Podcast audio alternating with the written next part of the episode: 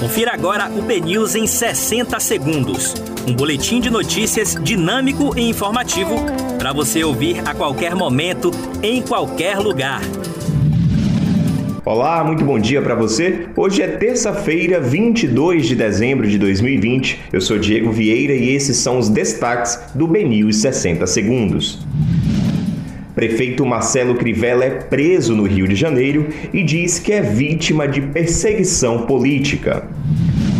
Polícia Federal cumpre mandado na casa do secretário da Saúde de Ilhéus, na Bahia. Bandidos explodem pela terceira vez agência bancária do bairro de Castelo Branco, em Salvador.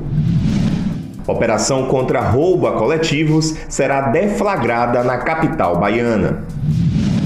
Governo do estado vai adquirir 50 mil testes rápidos do novo coronavírus. Bahia abre 160 leitos com respiradores enviados pelo Ministério da Saúde.